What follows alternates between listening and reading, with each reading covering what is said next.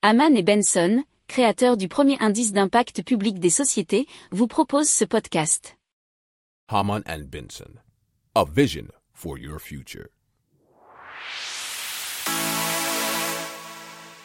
Le journal des stratèges. Et donc on continue toujours dans la Banque Centrale Européenne puisque le programme d'achat d'urgence face à la pandémie, le PEPP, de la Banque Centrale Européenne, qui a été de pratiquement 2000 milliards, 1850 hein, milliards d'euros, euh, doit expirer en mars et la BCE doit décider en décembre de son avenir et d'un autre programme d'achat d'actifs en place depuis 2015. Alors selon euh, François Villeroy de Gallo, euh, bien sûr, un gouverneur de la Banque de France, qui a donné une interview accordée au journal allemand Borzen Zeitung et qui a été reprise par euh, les échos. Je ne pense pas que le développement actuel change cette estimation. Dans la perspective actuelle, nous devrions mettre fin aux achats nets du PEPP e en mars 2022.